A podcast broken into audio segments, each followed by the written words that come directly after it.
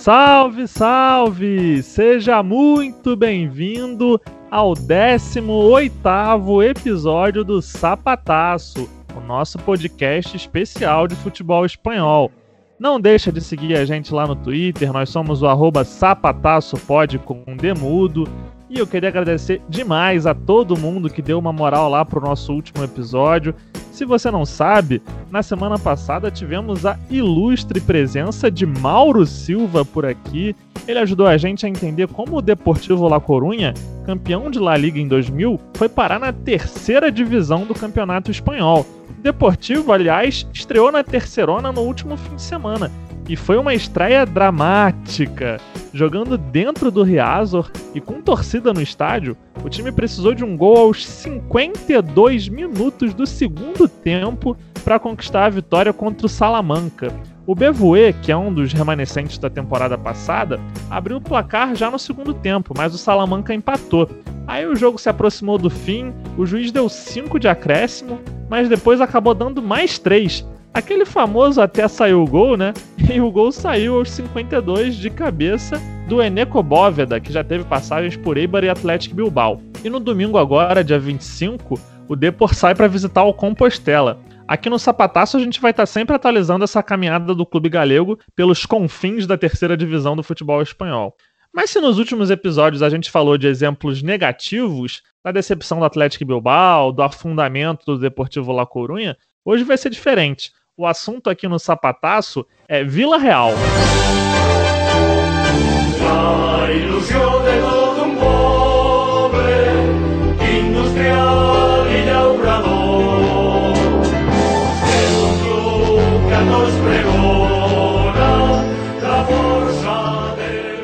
Vila Real que talvez seja a maior referência dentro do futebol espanhol de como uma boa gestão, uma gestão eficiente, coerente, é capaz de transformar a realidade de um clube modesto.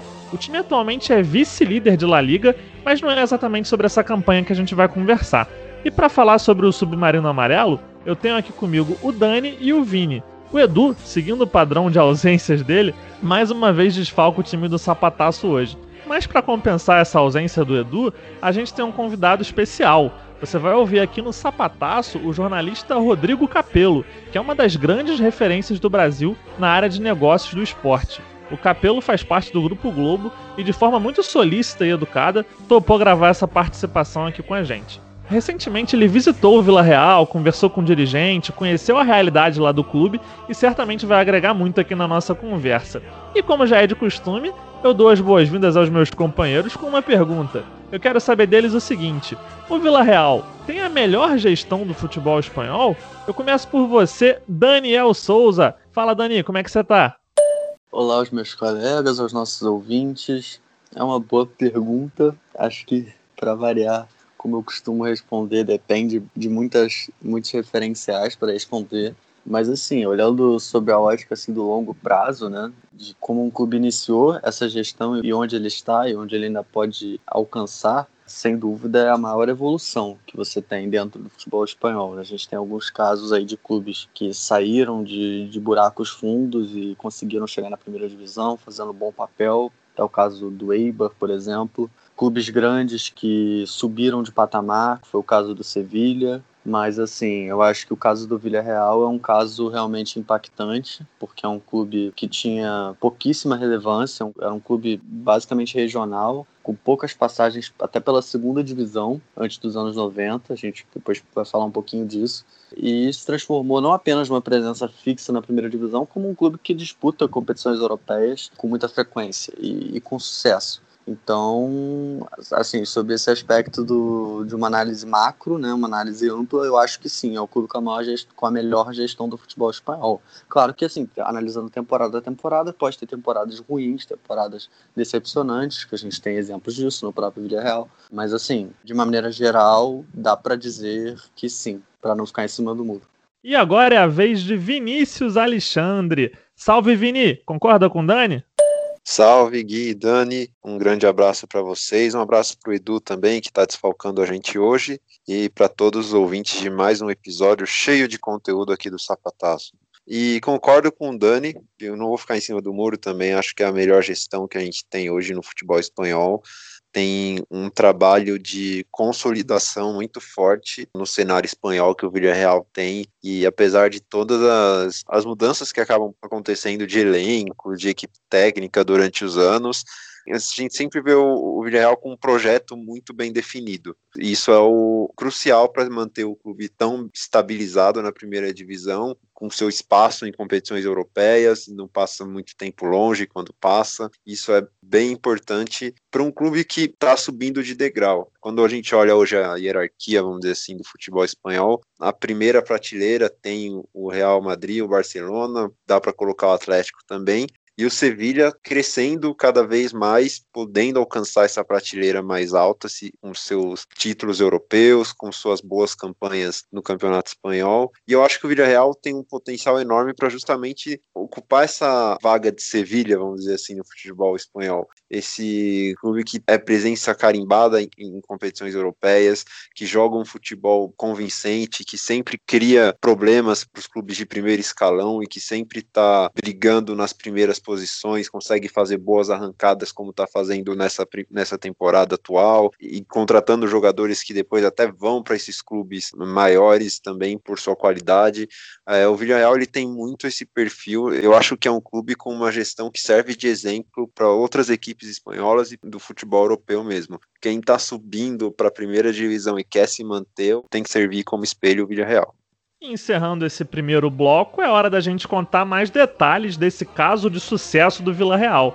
E essa história começa a ser contada em 14 de maio de 1997. Foi nesse dia que o Fernando Roy, um empresário importante da região, da indústria da cerâmica, se tornou acionista majoritário e gestor do Submarino Amarelo. E ele está lá até hoje. Para ficar bem claro, se você, assim como eu, tem 23 anos ou menos, durante toda a sua vida, o Fernando Roy esteve no comando do Vila Real. É muito tempo. Atualmente, ele é o presidente mais longevo de todo o futebol espanhol, à frente até mesmo do Florentino Pérez, do Real Madrid, e do Henrique Cerezo, do Atlético. Em toda a história, o Roy só perde para três presidentes em longevidade, o líder absoluto é o Santiago Bernabéu, ele mesmo que dá nome ao estádio do Real Madrid. O Bernabéu comandou o Madrid por 35 anos. Atrás dele e à frente do Fernando Roy tem o Augusto César Lendoiro, que presidiu o Deportivo La Coruña por 25 anos, e você já sabia disso se é ouvinte do Sapataço, mas além do Lendoiro, o Francisco Rubio também ficou 25 anos na presidência de um clube, o Numância. Então dá pra gente projetar que no fim das contas, o Roy só vai perder pro Santiago Bernabéu, né? Caso as coisas sigam o fluxo normal, nos próximos dois anos ele já iguala esses outros dois e depois pode ultrapassar. E isso diz bastante sobre a dimensão histórica desse projeto do Vila Real. E se ele tá há tanto tempo no comando, com certeza não é por acaso, né? Os resultados dentro de campo são a melhor prova do sucesso. Quando o Roy assumiu, o Vila Real nunca tinha disputado a primeira divisão, e nesses 23 anos desde então, são 20 na elite do futebol espanhol. Mas não é só esse número que chama a atenção, né, Dani? Exatamente, porque além de ser um clube que nunca tinha disputado a primeira divisão e conseguiu se consolidar por muito tempo, né, embora tenha sido uma trajetória que não foi livre de chuvas e trovoadas, mas que de maneira geral foi bem sucedida, o Villarreal, depois de alguns anos, conseguiu se consolidar como um clube que disputa competições europeias quase sempre primeira vez que o Villarreal participou de uma das duas principais competições, né, no caso Champions ou Europa League, a antiga Copa da UEFA, foi na temporada 2003-04. E desde então foram 14 temporadas em que o clube disputou uma dessas duas competições, né? 14 participações em 18 temporadas, ou seja, um número absurdo. E nas quatro temporadas em que o Villarreal ficou de fora, foram duas no período de maior dificuldade que ocorreu desde então, que foi quando a equipe caiu para a segunda divisão, né? Então ficou fora, obviamente, no ano que disputou a segunda divisão e depois no ano da volta e apenas em outros dois anos. Né? Um deles foi até recente, que foi 19 e 20, porque o clube não fez uma boa temporada em 18 e 19 na Liga.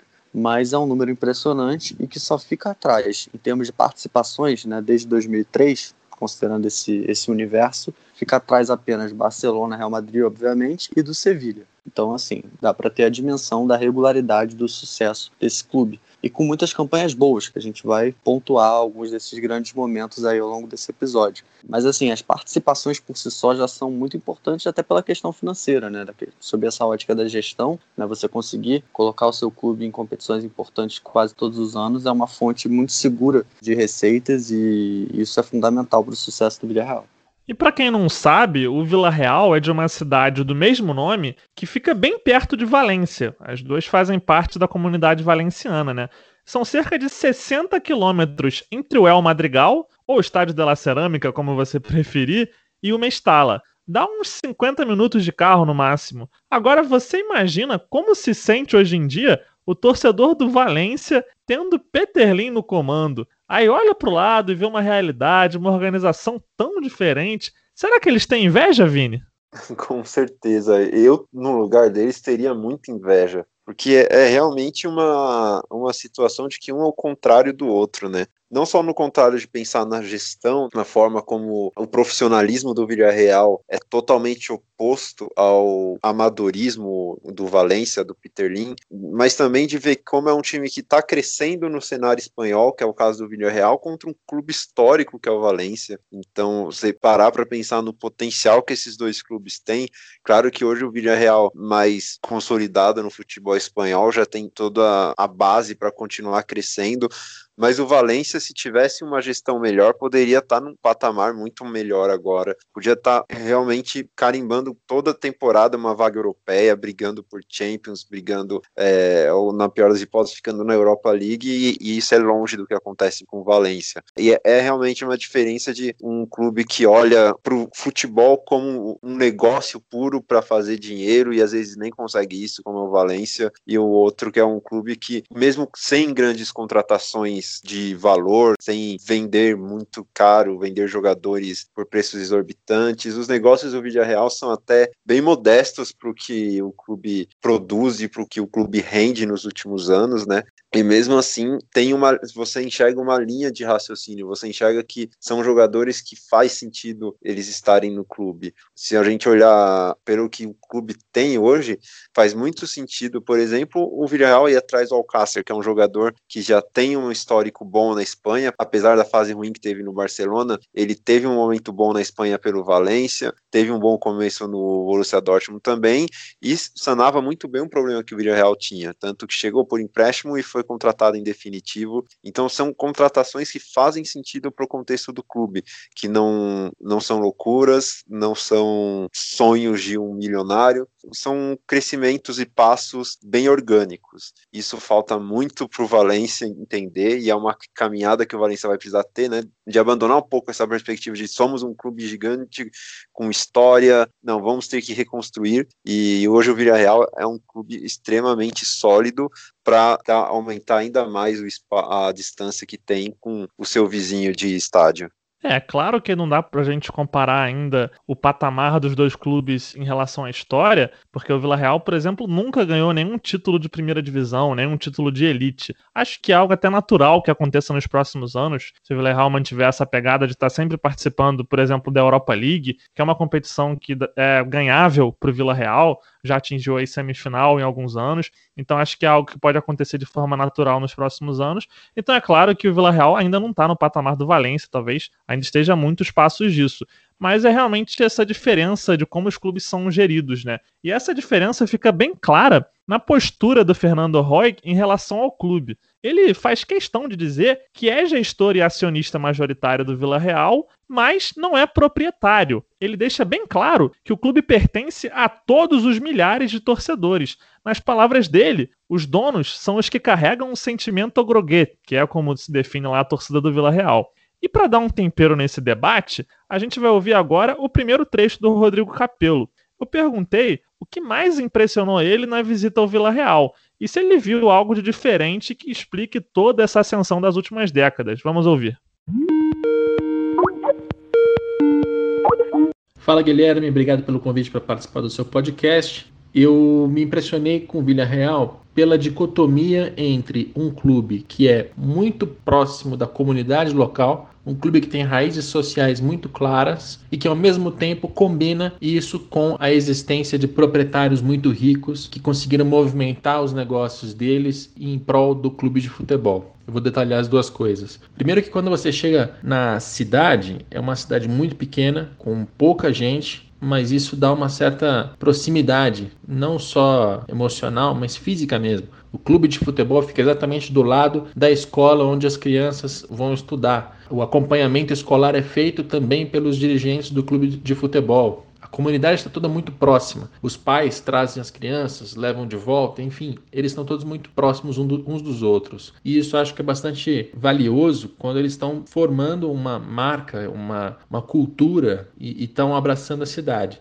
Ao mesmo tempo, o Villarreal ele é de propriedade de dois empresários principalmente, o Fernando e o Juan Roig. Né? Você escreve R-O-I-G, Roig, mas você fala Roig, de acordo com o que me ensinaram por lá quando estive na Espanha. Eles são caras que têm supermercado, têm empresas muito grandes, tem uma empresa muito, muito famosa ali no ramo da cerâmica, a Pamesa, e eles colocam dinheiro no clube, mas não, não como um, um, bilionário excêntrico, né? Eles são proprietários que também participam ali da comunidade local. Então você tem um amparo econômico, mas sem perder uma raiz social. Isso me chama bastante atenção.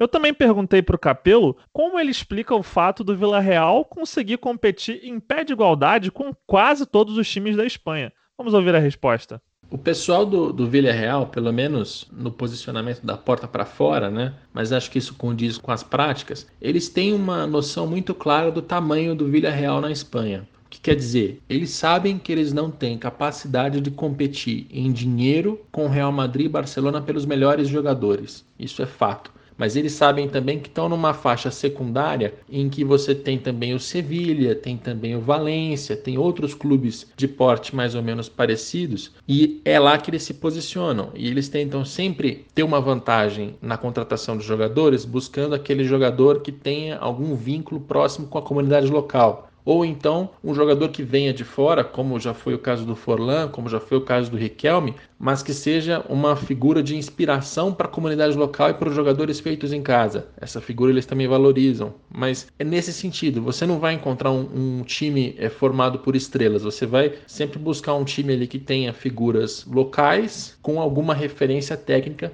ou algumas referências técnicas, mas não, não muitas nem todas, para o time de futebol é muito interessante saber que o Villarreal encontrou o seu lugar, ele sabe o seu tamanho e ele age de acordo com isso. Muito diferente de olhar para o futebol brasileiro e encontrar clubes que até hoje estão perdidos nesse descompasso entre a suposta grandeza, né, que se mede de um jeito subjetivo, baseado em tradição, em camisa, em história, etc., mas que não tem capacidade financeira para acompanhar os clubes que estão no topo exige uma, uma humildade, uma modéstia e uma inteligência que o Villarreal demonstra ter. Esse foi mais um ponto que chamou minha atenção quando estive na, na Espanha para conhecer mais de perto o negócio deles. Tá aí então o Rodrigo Capelo, jornalista do Grupo Globo, especializado em negócios do esporte. Muito obrigado ao Capelo pela participação, um grande abraço a ele. E baseado nisso que ele contou pra gente, acho que dá para definir essa gestão do Vila Real em duas palavras: consciência e bom senso. Eles sabem muito bem até onde podem chegar, quais são os objetivos de forma realista e quanto eles podem gastar não fazem nenhuma loucura em mercado de transferências. Tanto que a compra mais cara da história do clube foi o Paco Alcácer, que o Vini mencionou aí já, né? E ele custou só 23 milhões de euros. É um valor muito baixo se a gente olhar para as transferências dos principais clubes da Europa, né? E depois do Paco Alcácer vem justamente o parceiro de ataque dele, que é o Gerard Moreno. Ele foi comprado do espanhol por 20 milhões de euros. Ou seja, o crescimento do Vila Real não foi a golpe de talonário, que é uma expressão que usam lá na Espanha, quando um time cresce à base de contratações e mais contratações. É bem verdade que nem sempre as contas fecharam no azul, como o próprio Capelo disse em um texto no blog dele. Em 2013, na esteira do último rebaixamento do clube, que a gente ainda vai comentar por aqui, o Vila Real fechou a temporada com um pequeno rombo entre receitas fixas e despesas, mas com o retorno e a consolidação na elite, isso ficou para trás, e hoje dá para dizer que se trata de um clube bem resolvido financeiramente. E o mais legal de tudo é que o Vila Real não foge das raízes dele, né, Dani? É um clube que tem uma relação boa com a comunidade, com o negócio local, desenvolve alguns projetos interessantes, e isso estando numa cidade que tem só 50 mil habitantes. Pois é, em linha com o que o Capelo trouxe pra gente, isso é muito importante, porque assim, a região de Vila Real é uma região economicamente próspera, né, que tem atividades importantes, principalmente a da cerâmica, né, que a gente sabe que tem toda uma importância para o clube, mas é um clube que tem a cabeça no lugar e que não abre mão dessa, dessa conexão com a sua cidade, com a sua região é uma cidade de 50 mil habitantes, realmente, e é bem curioso porque o estádio que tem uma capacidade para mais ou menos 25 mil pessoas cabe metade da cidade, né? O que é bem curioso. Mas assim, é bom a gente ter em mente que não é uma trajetória perfeita, não é uma trajetória livre de problemas, de anos difíceis, né? A gente citou que teve um rebaixamento não faz muito tempo, foi no ano de 2012. Mas assim, olhando numa sob uma perspectiva maior, sob uma perspectiva assim de décadas e tal, é um clube que não saiu do seu lugar. Né? É um clube que teve anos ruins, anos de oscilação, mas que conseguiu meio que ao natural retomar uma trajetória bem sucedida quando passou por essas dificuldades. Desde que o Fernando Roig comprou o clube, chegou a ser rebaixado duas vezes. A primeira foi muito tempo atrás, quando o clube tinha subido pela primeira vez né, para a elite, não, não aguentou no primeiro ano, caiu, mas já conseguiu retornar e se firmou. E aí caiu mais uma vez em 2012, quando estava com muitas dificuldades financeiras. Quando teve um desvio, um rebaixamento, uma temporada ruim, ele rapidamente conseguiu retomar o seu lugar ali numa posição de classificação para competições europeias, o que é muita coisa. Veja, a gente estava falando aqui há duas semanas atrás sobre a dificuldade do Atlético em conseguir voltar a disputar competições europeias, basicamente, né? Isso para um clube imenso como é o Atlético enquanto que o Villarreal, com o seu modelo próprio, né, o seu modelo muito específico, conseguiu disputar competições europeias em 14 das últimas 18 temporadas e não é fácil conseguir uma classificação europeia no Campeonato Espanhol, sabe? É, isso não pode ser banalizado. Então eu acho que isso também é, é, muito legal. Além da questão da comunidade, da relação com a cidade, com seus torcedores, do respeito que o dono, que não se intitula dono, né, mas que é o dono, do respeito que ele tem com seus torcedores. Ele não se sente o dono do clube, eu acho isso muito, muito bacana. Ainda mais porque ele talvez seria o caso de ter muita moral para se sentir isso, porque foi o cara que transformou a história do clube, né? Um clube que não tinha relevância significativa dentro do futebol espanhol. São muitas perspectivas legais que a gente vê, e o que mais me impressiona é isso, é a questão da constância, porque mesmo quando tem um período de falhas, um período de oscilações, o clube rapidamente retoma o seu lugar. Por isso que eu penso que realmente é uma gestão diferenciada e sem igual dentro do contexto do futebol espanhol. E o Dani citou um desses percalços pelo qual o Vila Real passou ao longo dos últimos anos. Claro que o maior deles foi justamente esse rebaixamento na temporada 2011-2012. E naquela época, para conseguir sanear o clube e botar no caminho de volta da primeira divisão, o Fernando Roy aproveitou o fato de ter um irmão que também é um empresário muito importante da região, né? Como o Capelo mencionou aí, o Juan Roy, que também é um empresário muito forte lá na, na comunidade valenciana, ele é o dono de uma rede de supermercados, a Mercadona, na época, o Fernando Roig pegou um empréstimo pessoal com o irmão de 250 milhões de euros, justamente com esse objetivo, de sanear financeiramente o Vila Real, de colocar o time de volta na primeira divisão, e aí a negociação foi para devolver esses 250 milhões de euros num prazo de 10 anos. Acabou que uns 3 ou 4 anos depois ele já tinha devolvido metade disso, então realmente foi uma promessa que não foi só da boca para fora. E acho que o fato de ele ter pego esse empréstimo, de ter conseguido não só pagar as dívidas, mas também obter os resultados esportivos que ele planejava, justamente de ter já conseguido esse retorno de cara, o time bateu na segunda divisão e já voltou para a primeira, acho que mostra realmente como é um projeto muito sólido, né, Vini? Se as coisas são bem feitas, mesmo com obstáculos, mesmo com alguns erros no caminho, se você mantém sua essência, você consegue voltar ao seu patamar sem sofrer grandes perdas, como o Dani mencionou. Sim, e um dos, dos maiores erros, né, quando a gente pensa na trajetória de um clube que quer se firmar, clube menor que quer se firmar na primeira divisão, é achar que ela vai ser estável, né, que não pode acontecer algum, alguma derrapada, que um ano do projeto pode não dar tão certo. O vídeo real é a maior prova disso. Nem sempre todas as contratações vão funcionar, mesmo elas seguindo uma linha de pensamento, seguindo um projeto esportivo bem definido. Nem sempre o treinador, que aparentemente é o perfeito para o seu clube, para o seu elenco, vai dar certo. Às vezes tem algum problema que não era esperado e que muda toda a trajetória. E pode acontecer um rebaixamento, pode acontecer uma temporada brigando pelo rebaixamento, eliminações precoces. Isso tudo faz parte de um processo que é instável até o momento em que o clube realmente finca as raízes na primeira divisão. E é até interessante isso que o Dani falou, né? Que realmente o, o presidente do clube poderia se achar o dono do clube depois de tanto tempo no comando. De certa forma, você pensa em outros presidentes que tiveram muito tempo no cargo, ou até mesmo que não foi o mesmo presidente, mas foi a mesma chapa, um presidente deixa o clube, o vice dele assume o clube no mandato seguinte. E isso tem uma receita enorme para dar errado. Começa a dar problema com os próprios diretores, aí começa a refletir no campo. E no caso do Villarreal é bem interessante mesmo que não tem esse aspecto ditatorial, não tem esse aspecto de ser um dono de um clube como se o presidente fosse um milionário que investiu dinheiro, comprou o clube, pode fazer o que quiser. Não, é algo que funciona bem e a, e a longevidade acaba só ajudando a estabelecer essa estabilidade que o clube tanto precisa, né? De ter um cara que entende onde o clube estava, onde ele quer chegar e os passos que tem que tomar em relação a isso. E isso vai aos poucos, por mais que tenham quedas, por mais que tenham momentos ruins e difíceis, quando a linha é a mesma, quando o projeto segue intacto, com uma certeza de que está fazendo a coisa certa, é, a tendência é os resultados colhidos serem, no final, muito bons. E acho que é bem interessante também o que o Capelo falou sobre o Vila Real saber muito bem de qual patamar ele tá, né? Ele sabe que ele não vai conseguir concorrer de igual para igual com o Real Madrid, com o Barcelona e hoje em dia também com o Atlético de Madrid, dá pra gente colocar nesse bolo, mas mesmo assim é um time que conseguiu realmente se firmar nesse segundo escalão, como o Vini citou, e ele quase nunca sai dali. A prova é justamente esse número que a gente mencionou lá no começo, de 14 participações em competições europeias nos últimos 18 anos. O Vila Real, quando começa o campeonato, a gente sabe que ele é um candidato a uma vaga europeia. E ele vai lá e sempre entrega isso. Até usando um pouco também a comparação com o Atlético, que o Dani também mencionou. O Atlético Bilbao também é um time que a gente costuma nutrir muita esperança quando começa a temporada. É um time que a gente sempre coloca também entre os candidatos a uma vaga europeia. Mas nos últimos anos ele nunca tem conseguido atingir essas expectativas, né? Bater o que se esperava dele.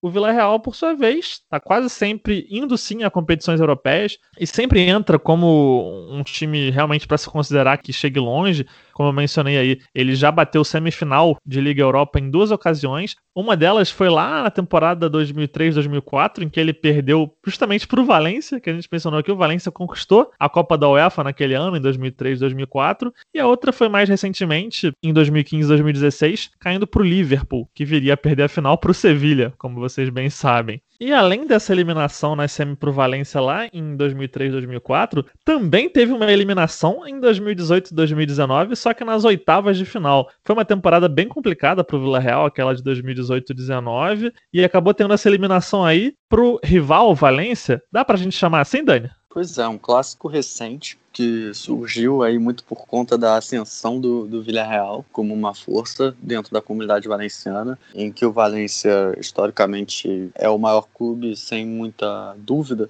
e que nunca teve um adversário muito à altura, né? O, a gente tem o Levante, que é um clube que participa bastante da primeira divisão, mas que nunca atingiu uma preponderância assim comparável à do Valência e também comparável ao que o Villarreal se tornou. Então é um clássico que se desenvolveu recentemente. São sempre jogos jogos muito interessantes, né? Inclusive, a gente, no último final de semana, teve um clássico, um derby de la comunidade, como eles chamam, né? E é um clássico bastante equilibrado, né? O Villarreal tem mais vitórias nos jogos de La Liga, mas o Valência costuma prevalecer nos mata-matas e, e, no histórico geral o Valência tem vantagem. São jogos muito duros e muitas vezes até o time que está pior acaba não foi o caso desse final de semana, né? O Villarreal era o favorito e acabou vencendo. Mas o time que está pior acaba conseguindo uma vitória improvável. É uma rivalidade recente. Não é uma rivalidade assim de ódio, como existem muitas na Espanha, né? Mas é uma rivalidade competitiva muito interessante, né? Para ver quem é o clube mais preponderante aí dentro da comunidade hoje. E se indiscutivelmente o Valência tem uma história muito, muito maior,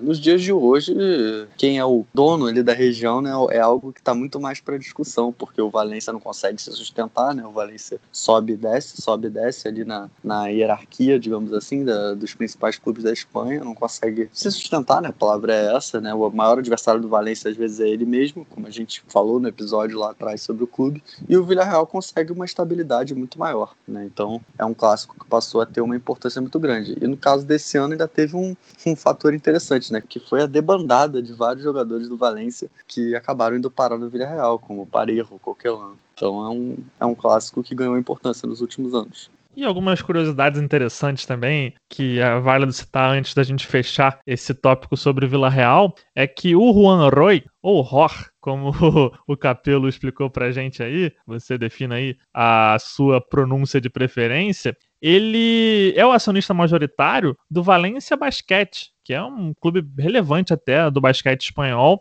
Então mostra realmente como esses dois irmãos estão inseridos na realidade da economia local, mas também do esporte, né? São dois empresários realmente dos mais importantes ali da região. Inclusive, alguns torcedores do Valência já fizeram até pedidos para a família Hort também tomar posse do Valência para tirar o Peterlin de lá, mas o Fernando Hort já deixou bem claro que eles são do, são do Vila Real e não tem como ser dos dois ao mesmo tempo. Então é algo também também que serve para apimentar um pouco dessa relação entre Vila Real e entre Valência, que hoje são, sem dúvida, os dois maiores clubes ali da região, já que o Levante está um pouquinho abaixo de todos eles. Uma outra curiosidade legal também, e que também é uma prova dessa relação do Vila Real com o negócio local, é que o estádio, que era antes o El Madrigal e passou a se chamar Estádio de la Cerâmica, ele pertence ao município de Vila Real, é um estádio público, mas foi o Vila Real, e mais especificamente o Fernando Roy, quem comandou o processo de reforma, que transformou o estádio numa construção mais moderna, tem aquela fachada bem imponente, né, que para quem acompanha os jogos de La Liga sempre aparece quando o Vila Real joga em casa. E o Fernando Roy, ele conseguiu convencer os donos de empresas concorrentes da Pamessa nessa área da cerâmica a também colocarem um dinheiro nessas obras. Ou seja, o atual estádio da Cerâmica tem esse nome graças a essa habilidade nas negociações do Fernando Roy, que possibilitou que várias empresas de um mesmo ramo investissem justamente na reforma do estádio, que é uma das principais referências da região, talvez seja o lugar mais conhecido de Vila Real, né? Então é realmente bem interessante a gente, a gente ficar sabendo disso, porque mostra justamente, como eu falei,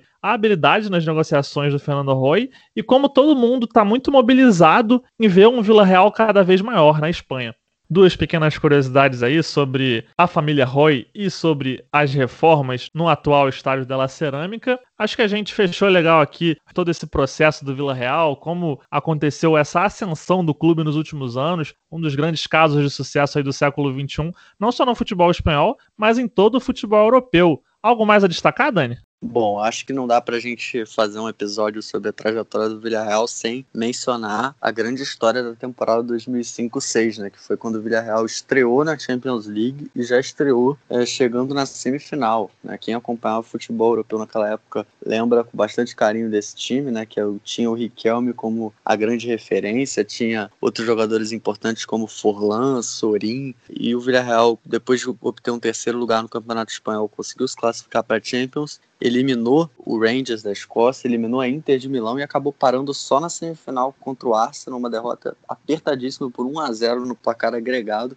Mas assim, acho que ali deu para ter a dimensão do que, que esse clube era capaz. Óbvio que esse é um feito muito difícil de se repetir, o Villarreal nunca mais chegou a uma semifinal de Champions League, mas teve outras participações boas e principalmente na Europa League já passou perto do título algumas vezes. Então, assim, é um clube que tem uma, já um, um certo pedigree dentro da Europa, que impõe um certo respeito. E essa temporada de 2005-2006, aquele grande time comandado pelo Riquelme, é, não poderia ficar de fora desse episódio. É uma lembrança que quem acompanha o futebol europeu desde aquela época com certeza guarda com muito carinho. É um time muito, muito marcante. Inclusive, eu faço até uma correção aqui, porque eu falei que o Vila Real tinha atingido a semifinal da Liga Europa ou da Copa da UEFA em duas ocasiões, mas na verdade foram três, porque eu ignorei aqui a temporada 2010-2011, em que o clube também foi semifinalista e acabou caindo para o Porto naquela ocasião. E na Champions League, além de ter tido essa eliminação para o Arsenal na semifinal em 2005-2006, logo na estreia do Vila Real na competição, três anos depois, o Arsenal voltou a ser o algoz do Vila Real, mas dessa vez nas quartas. Então o time inglês é realmente o carrasco aí do submarino amarelo nessa competição porque foram as duas ocasiões em que o Vila Real conseguiu passar para a fase de mata-mata na Liga dos Campeões, e nas duas ele acabou caindo para o Arsenal. Realmente um carrasco do Vila Real. Quem sabe esse confronto não volte a ocorrer nos próximos anos aí, ou na Liga Europa, ou na Liga dos Campeões, a gente não sabe, mas pode ser uma oportunidade aí de revanche para o Vila Real. E Vini, como eu mencionei, o Vila Real, apesar de todo esse sucesso nos últimos anos, ele nunca conquistou um título de expressão, nem na primeira divisão e nem na segunda. E além disso, ele nunca conseguiu chegar nem numa final, porque ele bateu na trave em algumas semifinais, tanto na Liga Europa quanto na Copa do Rei. Nunca conseguiu chegar numa final nem de Copa do Rei. É isso mesmo, é bem curioso, bem improvável, né, de um time que tenha conquistado todos esses êxitos dos últimos anos não ter conseguido uma finalzinha, nem um títulozinho. Em La Liga, o mais perto que ele chegou foi um vice-campeonato em 2007, 2008, um time que na época era comandado até pelo Manuel Pellegrini, acabou sendo vice para o Real Madrid. Não chegou nem a ter uma disputa pelo título. O Real Madrid conquistou aquele título com uma certa folga até em relação aos outros times, mas sem dúvida foi uma grande campanha do Vila Real, que ainda não foi repetida. Foi realmente esse vice-campeonato até hoje é a melhor campanha do time. E a gente sabe que em La Liga é muito difícil de se imaginar que o Vila Real vai sequer brigar pelo título nos próximos anos. Mas Vini, você acha que essa história aí de falta de título vai mudar nos próximos anos, beliscando aí de repente uma tacinha na Copa do Rei ou na Liga Europa? Acho que são as duas maiores possibilidades, né? São sim é a maior chance mesmo é nesses dois torneios. E eu acho que é bem provável que o Villarreal, seguindo essa linha que ele está atualmente, vai conseguir beliscar algum troféuzinho sim. Realmente, a Liga é pensar muito grande. Acho que o principal ponto agora para o Villarreal é se manter brigando por Europa, conseguir algumas temporadas seguidas na Europa League, que isso é bem importante nessa briga por título. E a curto prazo mesmo, acho que a Copa do Rei é um, é um bom investimento para o real, até mesmo nessa temporada atual,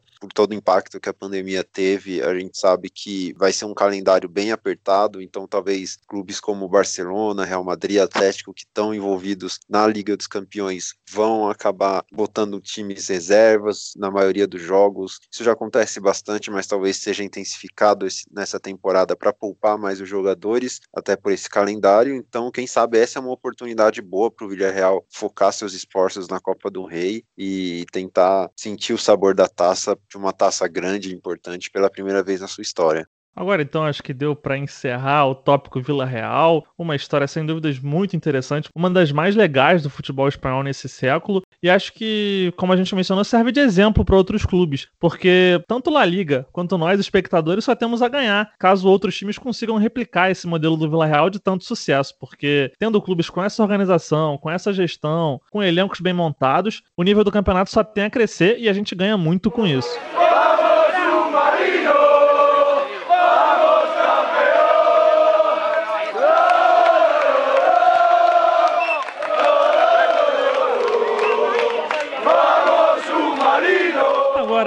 Pegando o gancho que o Dani mencionou, desse duelo que teve na última rodada entre Valência e Vila Real, é o jogo que a gente escolhe para começar aqui o nosso resumão da última rodada. E eu já aciono de volta o Dani para falar um pouquinho sobre esse jogo. Foi uma vitória merecida do Vila Real, Dani? Foi uma vitória merecida, deu mais ou menos a lógica. Até que semana passada no bolão eu dei uma de diferentão postando uma vitória improvável do Valência. Mas assim, o Villarreal é um clube que a gente sabe mais ou menos o que esperar e o Valência a gente sabe o caos que está sendo, especialmente nessa temporada. Chegou até a ter ameaça de pedido de demissão do Javi Graça depois do final da janela por conta da inação da diretoria do Valência em termos de, de buscar reforços, né? Que é uma coisa, enfim, básica para você dar respaldo ao seu treinador. Mas enfim, sobre o jogo, foi uma, uma vitória merecida. O Villarreal controlou a maior parte do tempo. O jogo estava até empatado no final e o Parejo decidiu com um chute de fora da área, um bonito chute. Por pouco o Valência ainda não consegue sair com um ponto que seria de muito valor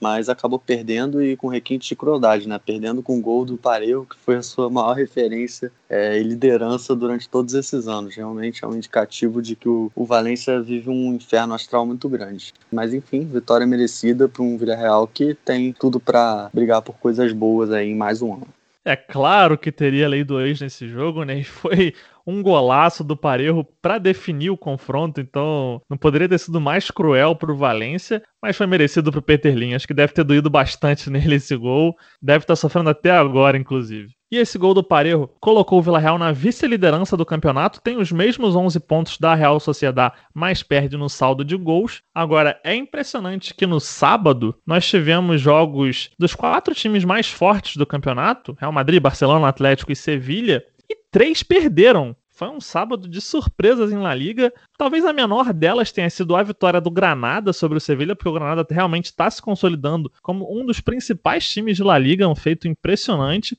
Uma vitória por 1 a 0 aproveitando que o Sevilha estava com um jogador a menos, gol do Ian Herrera, que está se provando uma grata surpresa talvez nesse ano, jogando um pouco mais avançado, marcando gols, sendo realmente bem importante nesse time do Granada. O Atlético de Madrid finalmente voltou a marcar gols, Luiz Soares voltou a balançar as redes, o time cumpriu com a obrigação aí contra o Celta de Vigo, venceu por 2 a 0 fora de casa, com um golzinho também do Carrasco já no fim do jogo, mas a grande zebra mesmo aconteceu no estádio Alfredo de Stefano, e eu tô tentando manter a compostura aqui para falar disso, mas o Real Madrid conseguiu perder em casa para o Cádiz, algo que nunca tinha acontecido, um feito gigantesco para o Cádiz, e foi com merecimento. Eu tenho que dizer isso porque foi uma vitória justíssima do Cádiz, foi melhor durante quase todo o jogo. O começo foi um negócio assustador, só dava Cádiz. O gol já parecia questão de tempo. O Chocolosano conseguiu abrir o placar depois do Cádiz martelar, martelar, martelar. O Real Madrid não chegou a demonstrar nenhum grande poder de reação e não chega nem a ser surpreendente essa derrota, né? Porque a gente sempre falou aqui que o Real Madrid raramente encantava, raramente jogava um futebol muito superior ao do adversário. Era um time que se destacava justamente por ser pragmático, por conseguir vitórias ali bem na conta do chá. E uma hora a casa ia acabar caindo, né?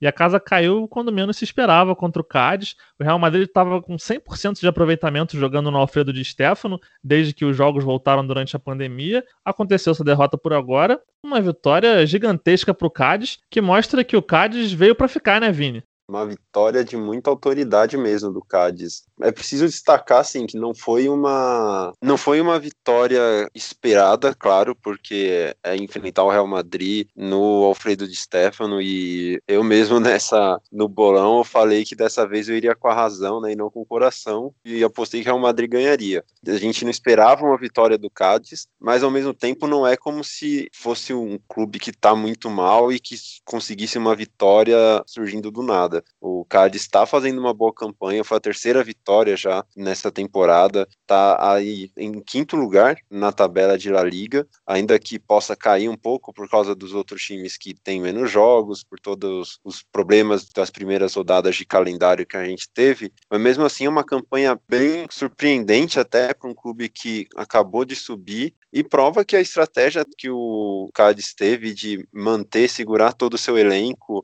postar mais em contratar em definitivo jogadores que antes eram emprestados e reforçar ainda pontualmente com alguns jogadores de mais experiência deu certo tá dando certo, pelo menos. Vamos ver até o final da temporada, porque muita coisa pode acontecer. Mas se pro Real Madrid é um sinal de alerta por ter produzido muito pouco numa partida em casa contra um rival que acabou de vir da segunda divisão, para o Cádiz é uma consolidação do bom trabalho que está sendo feito no início dessa temporada. E para a torcida do Cádiz, eu acho que, por mais que ainda vá ser o, o discurso durante toda a temporada de que o Cádiz está na primeira divisão para se manter inicialmente, ninguém vai falar que é para brigar por Liga Europa nem nada disso. Se man conseguir manter esse ritmo, conseguir manter essa pegada mesmo de dar trabalho para equipes maiores e mais fortes e garantir seus pontos pontos também contra as equipes que estão mais ou menos no mesmo patamar, o Cádiz pode até se livrar desses perigos de rebaixamento que todo time que acabou de ser promovido sofre muito antes do que a gente imagina. Ô Vini, pode até deixar o microfone ligado aí, eu vou te acionar já já, porque você não vai escapar não, hein? O Cádiz, com essa vitória, chegou ao quinto lugar, com 10 pontos. Claro que a tabela ainda está meio desorganizada, porque tem vários clubes com jogos a menos, isso ainda vai ser organizado ao longo das próximas semanas. E é curioso que o Cádiz venceu três jogos, todos eles fora de casa. Talvez um reflexo aí da falta de torcida, né, que já foi um tema aqui também do sapataço. A gente até mencionou que o Cádiz poderia vir a ser um dos clubes mais afetados por essa falta de torcida, e realmente não conseguiu ainda ganhar em jogos em casa, pode ser que vença na próxima rodada, mas tem um desempenho impressionante fora dos seus domínios, longe do Ramon de Carranza, que está consolidando o time aí na parte de cima da tabela. Mas, Vini, quem está acima do Cádiz, em quarto lugar, é o nosso querido Getafe do professor Bordalás, que venceu um certo adversário aí nesse último final de semana e foi a primeira vez que conseguiu essa vitória. Conquistou essa vitóriazinha aí por 1 a 0 O que, que aconteceu com a máquina de Ronald Koeman, Vini? aconteceu que enfrentou um time muito, mas muito bem treinado pelo Bordalás. Que pode não ser brilhante ofensivamente, pode não jogar aquele futebol plástico, jogo posicional e tudo mais, mas é um time que tem perfeita ideia do que vai fazer em campo e uma execução excelente. O Getafe entrou para não dar espaços para o Barcelona e feriu o Barcelona defensivamente em, todos os momentos possíveis, e foi isso que fez. O Barcelona reclama de um lance do Nyon que poderia ter sido expulso, e realmente eu acho que o, o certo seria o Nyon ter sido expulso por uma cotovelada que ele deu no Messi, mas não dá para colocar na conta o resultado de uma expulsão. O Barcelona jogou boa parte do jogo com um jogador que não consegue produzir, que é o Griezmann. Dá vontade de falar que é um jogador a menos, mas ele até se esforça para tentar se posicionar, para tentar criar alguma coisa, mas é incrível como ele não, não consegue ser decisivo pelo Barcelona. Tiveram notícias positivas, principalmente o Pedri, que é um, um meio-campista de 17 anos que tem muito futuro pela frente, muita personalidade. Ele jogou o primeiro tempo e foi o melhor jogador do Barcelona, sem dúvida alguma. E ele colocou o Griezmann na cara do gol. O Griezmann perdeu uma chance enorme de abrir o placar óbvio que ele é questionado, porque você passa a semana inteira falando que o treinador do Barcelona não te escala no lugar certo, não te escala na posição certa, te deixa longe do gol e tudo mais. E quando você tá cara a cara com o goleiro, você perde um gol, é claro que as críticas vão surgir. Mas é normal para o Barcelona ter uma oscilação no início, todo início de trabalho está sujeito a isso, ainda mais contra um time como o Getafe, que está bem estruturado, já tem mais a ideia do seu treinador implantada na cabeça dos jogadores, e o Getafe vai fazer uma boa campanha como fez ano passado, isso é bem claro, tem muitos frutos para colher ainda desse trabalho do Bordalás. E para o Barcelona falta muita convicção, essa impressão que dá. O Barcelona ele começa jogando um futebol mais rápido, com uma circulação mais rápida de bola. Dá para perceber que as laterais são mais utilizadas, principalmente a esquerda. A lateral direita acaba sendo um pouquinho subutilizada pela presença do Sérgio Roberto, que não dá muita profundidade, e também pelo Griezmann, que não alarga o campo, como por exemplo o Trincão quando entra, ou o Dembélé daquele lado. Mas é um time que tenta definir as jogadas usando mais os pontas, usando os laterais para abrir o campo campo e quando consegue, consegue produzir bons frutos. O problema é que no primeiro sinal de que as coisas não estão indo bem, vira uma anarquia em campo,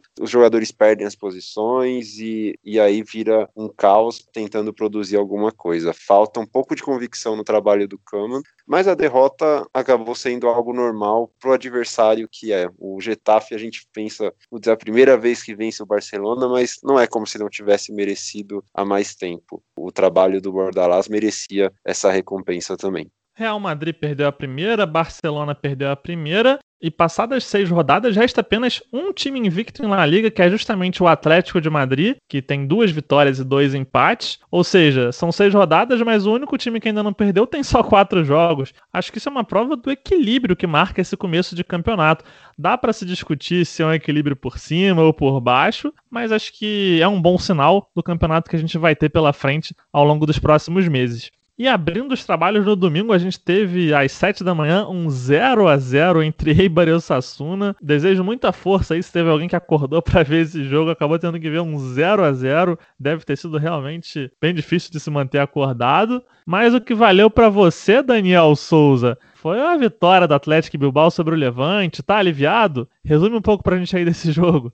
Pois é, bastante, né? Tava na hora de voltar a vencer um jogo e até que foi uma vitória boa. O Atlético jogou bem, o Levante não foi o Levante que a gente está acostumado a ser um time ousado, agressivo, que se expõe, mas que machuca também o, o oponente que vacila. É, o Levante foi muito tímido, isso facilitou bastante, mas o Atlético fez um jogo bom criou algumas oportunidades, assim, jogo bom dentro daquele sarrafo baixo, né, que a gente tem do Atlético e do Garitano, né, mas vamos ser bonzinhos aqui, foi um jogo bom, um jogo aceitável, até demorou a sair o gol, o primeiro gol foi do Berenguer, que acabou de chegar, né, foi um jogador que já está há alguns anos aí no radar do Atlético, acabou, na época que saiu do Osasuna, foi muito cogitado aqui, acabou indo para o Torino, ficou uns anos lá e foi falado ao longo da janela, acabou chegando aí nos últimos dias, mas era uma contratação já até certo ponto esperada e é um jogador interessante, tem uma certa versatilidade, joga preferencialmente ali pela ponta esquerda, mas que em alguns casos poderia até fazer lateral e o gol saiu até de um, de um lance curioso, porque o, o, Dani Garcia deu uma, uma disputa de bola ali no meio, ele rebateu a bola para cima. Eu não acho que ele tenha tido essa visão de jogo toda, acho que deu um pouco de sorte, que a bola, quando ela morreu, ela caiu bem na frente do Berenguer, que conseguiu avançar com ela e, e finalizar cruzado para fazer um a 0 mas querendo ou não, foi uma assistência do Dani Garcia. E, e, o segundo gol, que foi do, do Iñaki Williams, depois de 15 jogos em La Liga sem fazer gol, ele que tinha, no início da carreira, ele sofreu muitas críticas pela falta de gol e tal, depois ele melhorou bastante isso, mas nesse ano de 2020 não estava fazendo muitos gols, estava sendo criticado por isso. Acho que desde que aconteceu a pandemia ele não tinha feito gol, Posso estar enganado quanto a isso, mas é bem provável que seja isso. Uma jogada do Morcílio, que é um jogador que eu já elogiei aqui, da categoria de base, que passou a fazer parte do elenco desse ano, entrou no segundo tempo, fez uma boa jogada pela esquerda e rolou para o Iñaki Williams, um gol praticamente sem dificuldades para ele, mas importante para ele retomar a confiança. Enfim, a vitória tinha que vir de qualquer jeito. Né? O Atlético precisava de uma resposta depois de um início tão ruim, perdendo para equipes inferiores, né? com todo respeito. E foi uma vitória, foi uma vitória bem, bem obtida, com todas as ressalvas que o Levante nesse momento não está oferecendo muita resistência. É bom poder sair da zona de rebaixamento e algumas boas notícias né, no, no, no elenco. A maior delas, para mim, com certeza, é o, é o que eu já falei aqui. Vamos ver como é que vai ser essa temporada, né? Eu não, não me dou o direito de ter muitas expectativas, mas vamos jogo a jogo ver o que, que esse time é capaz de nos oferecer. Pelo menos por uma semana estou mais aliviado. E além desses jogos que a gente acabou de falar, e também do Vila Real e Valência, que foi um outro jogo no domingo, a gente teve dois confrontos diretos contra o rebaixamento. E é curioso que a gente falou que o Atlético de Madrid é o único clube que ainda não perdeu no campeonato, né? E os únicos dois times que ainda não ganharam são o Esca e o Valladolid, que obviamente empataram o jogo. Nenhum dos dois conseguiu aí o gostinho da vitória no campeonato. O Valladolid chegou a abrir 2 a 0 mesmo jogando fora de casa, mas o Esca foi buscar o empate inclusive com gol do Sandro Ramires, que jogou, adivinha, no Valladolid, uma outra lei do ex bem marcante aí da rodada, o Sandro Ramires marcando o gol de empate do Esca contra o Valladolid, que impediu a vitória do Valladolid, que deixou o Valladolid na vice-lanterna da competição. Tá à frente realmente só do Levante, que o Dani citou aí, que não tem conseguido oferecer muita resistência. E logo acima do Valladolid tá o Alavés, que conseguiu perder em casa para o Elche. Nós aqui do Sapataço estamos ficando até com vergonha de falar do Elche, porque eu e o Dani, principalmente, falamos aqui que o Elche não tinha a menor condição de permanecer na primeira divisão e até agora, com quatro jogos, o time já tem duas vitórias e um empate, só uma derrota em quatro partidas, sete pontos e um décimo segundo lugar, que certamente nunca imaginamos que aconteceria em nenhum momento do campeonato, mas vem acontecendo. É um trabalho que dá para classificar como milagroso do Jorge Almiron, com tão pouco em mãos, com um elenco que começou tão curto, precisou ser montado às pressas, um time que encerrou a última temporada muito em cima da hora, por causa de todo o rolo que aconteceu nos playoffs da segunda divisão. Ainda assim, vem conseguindo conquistar alguns resultados. A gente não sabe se vai conseguir manter, é claro, mas já não deixa de ser bastante surpreendente. Vamos ver como é que vai, vai se desenrolar ao longo das próximas semanas. E para fechar a rodada no domingo, a gente teve o jogo que valia a liderança do campeonato entre Betis e Real Sociedad. E quem acabou levando a melhor foi a Real Sociedad, com uma vitória por 3 a 0 dentro do Benito Villamarim. Com isso, a Real Sociedad foi a 11 pontos, divide essa pontuação com o Vila Real, mas tem um saldo melhor. E Vini, dá para esperar que a Real Sociedad vá se manter nesse primeiro pelotão do campeonato, de repente brigando por Liga dos Campeões? Ou você acha que está um pouco acima dessa realidade, apesar dessa posição atual? Eu acho que dá para se manter sim. Isso é até algo que eu esperava depois do que a Real Sociedade estava fazendo na última temporada. Acho que ela foi muito prejudicada pela pausa por causa da pandemia. Quando voltou já não era um time com a mesma velocidade de troca de passes, com o mesmo posicionamento. Parecia que realmente foi impactado pela falta de ritmo de jogo. Mas agora numa temporada que esperamos tenha um ritmo mais normal de sequência de jogos, é, eu imagino que a Real Sociedade pode manter esse ritmo sim. Seria um pouco demais manter a briga pela liderança, como acontece agora, mas pelo menos para ficar na Champions, acho que é uma boa briga aí, porque vamos ser aí, considerando que Barcelona e Real Madrid costumam ser figuras carimbadas, né? Vamos colocar as outras duas vagas aí diretas numa briga entre Atlético, Sevilha e a Real Sociedade com todo o potencial para se intrometer no meio dos dois. Vai ser uma das grandes histórias para se acompanhar. Foi um jogo bem interessante, apesar de toda a polêmica que o Betis querendo pênalti num, num dos lances quando ainda estava 1 a 0 a Real Sociedade conseguindo fazer o resultado mesmo com menos tempo com a bola no pé, sem tanta troca de passes. E do lado do Betis é um pouco preocupante já, né? Porque o time, por mais que não esteja fazendo uma campanha ruim, né? São nove pontos nos seis jogos, teve uma queda em relação ao início do trabalho do Pellegrini. Acho que no início da temporada todo mundo aceitaria que o Betis seria o sétimo colocado a essa altura do campeonato com o desempenho que tem. Mas como o clube começou muito bem, Agora, essa sequência de jogos aí foram três derrotas nos últimos quatro jogos e a vitória foi contra o Valência, que, convenhamos, não é das vitórias mais difíceis de se conseguir. Já é para olhar um pouquinho com mais de carinho no Betis e ver o que, que o clube deixou de fazer em relação aos primeiros jogos ou o que precisa melhorar para o trabalho do Pellegrini voltar a ter a força que teve nas primeiras rodadas da temporada. E o que eu acho mais impressionante do time da Real Sociedade é a facilidade que eles têm para marcar gols. Porque se a gente para para observar aqui, as duas últimas vitórias contra o Betis e também contra o Getafe foram por 3 a 0 em jogos que não foram tão fáceis quanto esses placares demonstram. E acho que um time que tem essa facilidade realmente de encontrar soluções para decidir as partidas é um time que a gente pode esperar muita coisa no campeonato, principalmente se a defesa também mantiver o nível lá atrás, né? Porque o sistema ofensivo da Real Sociedade tem muitas alternativas e vai estar sempre produzindo esses gols. Acho que tem poucas dúvidas quanto a isso. Mas foi realmente uma rodada recheada de surpresas. Prova disso é o desempenho desastroso aqui do time do Sapataço no bolão. Para se ter uma noção, eu mais uma vez fui o que mais acertou, mas eu tive apenas três acertos. O Edu e o Vini tiveram dois. E o Dani teve apenas um. Daniel Souza realmente não dá para confiar muito nele quando a gente fala de bolão. O Dani admite que não leva muito jeito para isso e acho que os números têm provado que ele não estava mentindo. É, tem duas coisas que têm me desmoralizado aqui nesse humilde programa, que são o bolão e o Elche, né? O Elche, que eu fiz tanta questão de afirmar também que não tinha a menor condição e está conseguindo resultados improváveis. Mas, pelo menos, justiça seja feita, embora eu não tenha botado no bolão, uma coisa que eu e, e, meus colegas, de maneira geral, defendemos com bastante veemência era a força desse time da Real Sociedade e um pouco de dúvida sobre o Betis e tal, as escolhas do Pellegrini para o comando técnico, principalmente. E nesse confronto direto, a Real Sociedade acabou prevalecendo, né? Como eu penso que de fato é a melhor equipe. Então, pelo menos em algumas coisas, é, algumas coisas que eu imaginava estão de certa forma acontecendo, mas realmente bolão é meu ponto fraco para a gente fazer as projeções aqui da próxima rodada, eu vou deixar subir a nossa trilha aqui do quadro do bolão da rodada.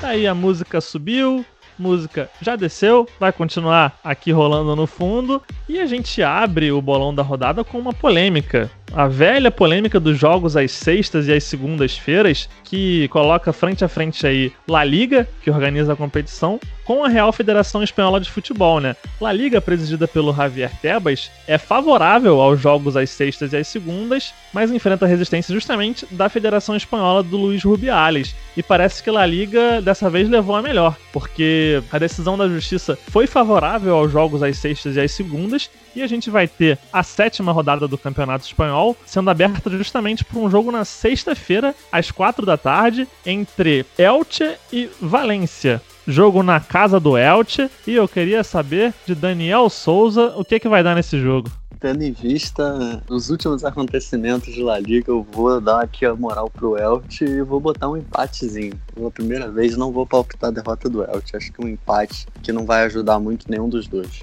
Vai daí, Vini. Elche e Valência. Esse eu vou no empate também.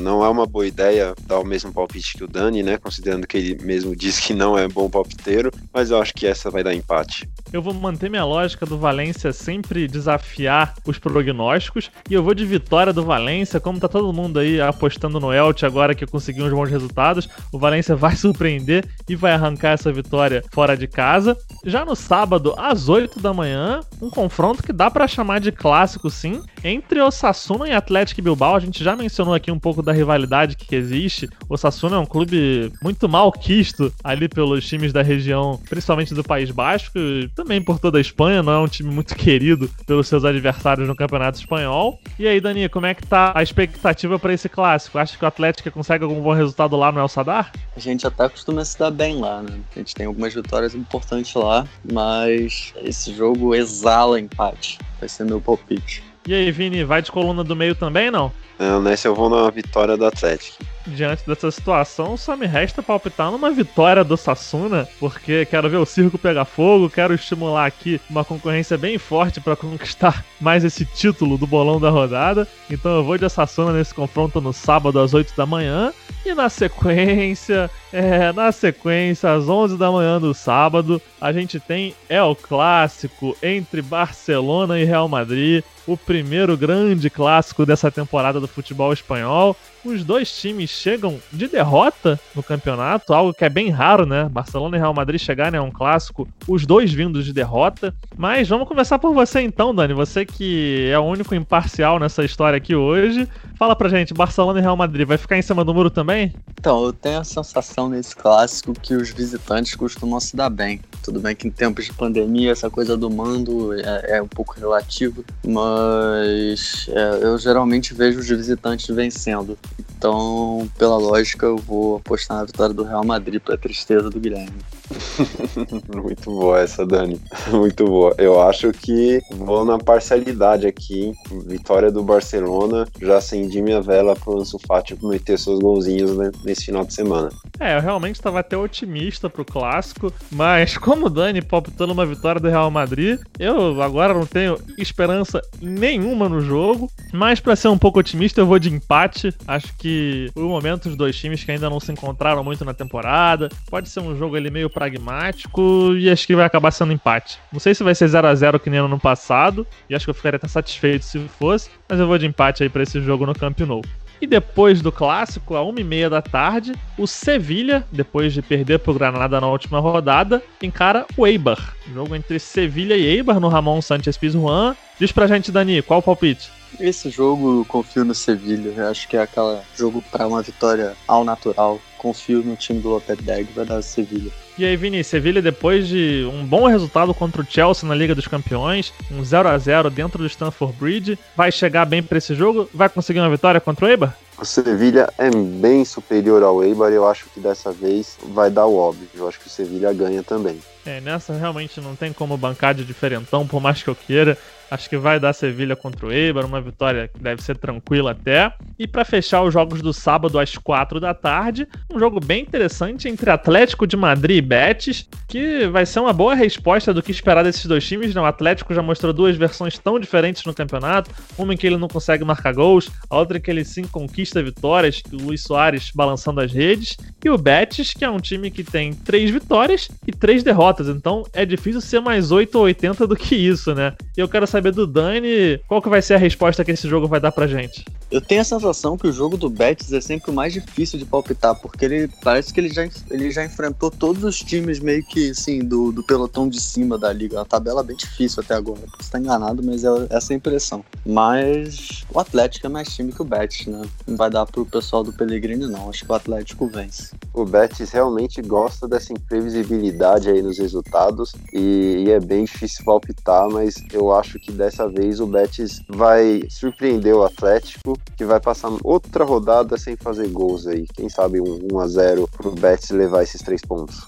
Olha aí, palpite ousado do Vini, mas eu não vou ter essa ousadia não. Assim como o Dani, eu também vou de Atlético para esse jogo. E para abrir os trabalhos no domingo, agora sem aquele horário ingrato das 7 da manhã, porque na noite do sábado pro domingo lá na Europa acaba o horário de verão deles, então os jogos aqui passam a ser uma hora mais tarde.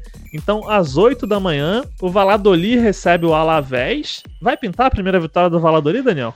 Nossa, esse jogo aí já é com uma carga dramática, né? Porque são dois times que estão complicado pra caramba para vencer. Mas acho que o Alavés vence. Acho que o Alavés é. O Alavés tem tido um pouco de azar nos seus jogos, é um time que perde muitos gols. É... Claro que tem que melhorar, mas acho que o Alavés tem mais credenciais para sair dessa situação que o Valladolid. Dani confiando mais uma vez nos comandados de Pablo Maquin. E você, Vini, como é que você palpita para esse jogo? Eu tenho uma sensação de que todo jogo de domingo de manhã é chato para punir quem acordou para assistir. Então eu acho que vai dar um empate bem feio. E eu, mais uma vez, vou ser otário aqui de confiar no Valladolid, vou apostar numa vitória contra o Alavés. Tá na hora de sair essa vitória, não é possível que o Valladolid vai passar mais um jogo sem uma vitóriazinha que seja, então eu vou de Valladolid contra o Alavés. E ao meio-dia, o surpreendente Cádiz vai em busca de sua primeira vitória em casa, que pode colocar o time até no G4, mas o desafio não é nada fácil porque tem pela frente justamente o vice-líder Vila Real, que foi o nosso assunto aqui no programa de hoje. Jogo bem interessante, bem difícil de palpitar, Dani. Então, o que, que diz aí sua bola de cristal para esse jogo? Pois é, jogo complicado. O Villarreal, apesar da boa campanha, né, que o leva à segunda colocação, ainda não me convenceu completamente, assim, os jogos que eu vi, tipo, jogos bons e tal, alguns, outros nem tanto, mas eu ainda espero mais desse time comandado pelo Emery e acho que esse jogo com o Cádiz vai ser difícil, é um jogo para um empate. Pode ir, Vini, diz pra gente. É, eu acho que nesse duelo amarelo aí vai dar Vila Real. Confio no, no nosso tema da semana. Olha, confesso que tá bem difícil de palpitar nesse jogo. Tô definindo realmente de última hora, mas eu acredito que realmente seja um jogo para empate. É um jogo que parece ser bem equilibrado pelo começo aí que os dois times vêm tendo no campeonato. Então eu vou de empate entre Cádiz e Vila Real. E na sequência, um outro duelo muito interessante, talvez um dos que mais chame a atenção na rodada, entre Getafe e Granada, que são justamente os dois times aí que mais vêm surpreendendo no Campeonato Espanhol nos últimos anos. O Getafe se classificou para a Liga Europa dois anos atrás. Na temporada passada foi justamente o Granada quem tomou esse posto e conseguiu uma vaga na última rodada, deixando justamente o Getafe de fora pode ser um jogo aí que seja um indicativo de quem tá melhor para essa temporada. Um jogo no Coliseu Alfonso Pérez, na casa do Getafe. E é todo seu, Dani. Mais um jogo muito difícil de palpitar, mas o que, que seu feeling diz? Rodada cheia de jogos muito difíceis. É realmente já um, é um pequeno tirateima né, entre qual dos dois vai ser o comandante aí do pelotão alternativo da liga para esse ano. Assim, por uma questão de. É difícil palpitar num jogo desse, mas o Granada essa semana tem a Europa League, né? Então vai ter uma semana mais complicada com jogos e tal. O Getafe tem uma semana cheia para trabalhar. Talvez chegue um pouquinho menos desgastado e tem obtido resultados bons. Essa vitória contra o Barcelona é o melhor deles. Acho que o. Vou botar uma fé no Getafe. Acho que o Getafe vence. Dani vai de Getafe e você, Vini? Vou de Getafe também. Depois da, da vitória contra o Barcelona, acho que o Getafe merece essa moralzinha. Olha, eu vou cometer a heresia aqui de manter 100% de palpites contra o Granada de Diego Martinez, mas eu realmente confio muito no Getafe para esse jogo também. Acho que o time do Bordalás cresce muito nessas circunstâncias, então vou confiar assim no azulão da Grande Madrid para esse confronto. Eu vou de Getafe e a possibilidade de um empate ou de uma vitória do Granada, então agora passa a ser gigantesca, com todos os palpites aqui pro Getafe nesse confronto. E às 5 da tarde do domingo, a líder Real Sociedad joga em casa para encarar o Huesca, que ainda não venceu na competição. Você acha que tem alguma possibilidade de zebra aí, Dani? Olha, a Real Sociedad tem uma, um histórico de derrotas em jogos completamente inesperados, né? Mas e o Huesca é um time que a gente já falou algumas vezes, tem jogado muito bem, mas a vitória não vem, né? Complicado. Eu, eu, eu boto bastante fé né, nesse time da Real Sociedad para essa temporada. Não acho que vai escorregar nesse jogo, não. Acho que a Real vence. É, eu acho que tá bem difícil da Real Sociedade escorregar nesse também. Acho triste porque o Huesca tem feito bons jogos, tá merecendo essa vitória já faz um tempinho, mas a Real Sociedade vai levar essa também. É, não tem como dar palpite diferente nessa também. Por mais que o Isca tenha assim condições de fazer um jogo de igual para igual, de talvez até arrancar um pontinho lá no Anoeta, mas eu também vou de Real Sociedade. E para fechar a rodada na segunda-feira, para dar um tempero a mais para esse dia que não costuma ter tantos jogos, né? Acho que do ponto de vista do espectador, embora claro seja mais difícil para quem é torcedor do local ir ao estádio, acho que como não tá tendo torcida ainda, não vejo nenhum problema em jogo às sextas e às segundas-feiras. E na segunda-feira de agora, dia 26 de outubro, a gente tem um duelo entre Levante e Celta, dois times que estão na parte mais baixa da tabela. O Levante, como a gente disse, é o lanterna. O Celta vem tendo alguns tropeços aí. E aí, Dani, quem vai levar melhor entre Levante e Celta? Porra, não tem um, tem um jogo fácil nessa rodada, né? Todos têm algum ingrediente aí que complica. Mas eu vou, assim, vendo pelo que eu vi já desses dois times, eu acho que o Celta teve um início um pouco abaixo do que o, os resultados um pouco abaixo do que mostrou, assim. Teve uma tabela complicada também, não acho que o Celta esteja jogando tão mal. E o Levante, do que eu vi, foi um pouco preocupante, assim, em sinais. Então acho que o Celta tá um pouco melhor, vou botar uma fé aqui na vitória do Celta. E você, Vini? Esse é um típico jogo que os dois perdem, né? Mas eu acho que vai dar empate o, o Celta e o Levante. Provavelmente os dois vão fazer gol, mas o empate fica, fica de bom tamanho aí. Eu vou confiar no time da casa, eu vou de Levante. Acho que o sistema ofensivo do Levante do Paco Lopes é sempre algo que gera bastante expectativa. Acho que o Morales pode pegar um dia inspirado aí, pode carregar esse time para a segunda vitória no campeonato, para tirar dessa situação lá de baixo da tabela na lanterna. E depois desses palpites a gente encerra o nosso bolão da rodada e aproveita para encerrar o episódio de hoje, episódio que teve a participação de Rodrigo Capelo. Muito obrigado ao Capelo por toda a disponibilidade que ele demonstrou, pelas respostas que ele deu pra gente aqui, para falar um pouco mais sobre o Vila Real. O Vila Real que é um assunto que eu sempre quis falar aqui no Sapataço, acho que é um clube que merece muito, muito que a gente analise toda essa situação, todo esse contexto que o clube utilizou para crescer nos últimos anos. É um grande caso de sucesso no futebol espanhol e no futebol europeu e espero que a gente tenha conseguido aqui contar um pouco desses detalhes para os nossos ouvintes, para entender um pouco mais realmente como funcionou essa ascensão do Submarino Amarelo ao mais alto escalão do futebol espanhol, brigando de igual para igual com quase todos os times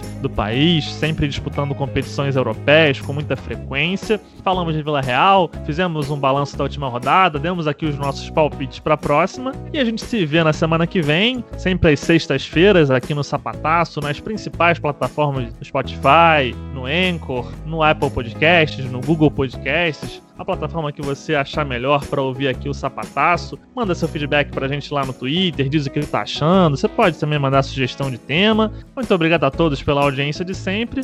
Um forte abraço e até mais. Valeu, galera. Valeu, galera. Sempre um prazer. Até a próxima. Valeu, pessoal. Um abraço. Um abraço e até mais.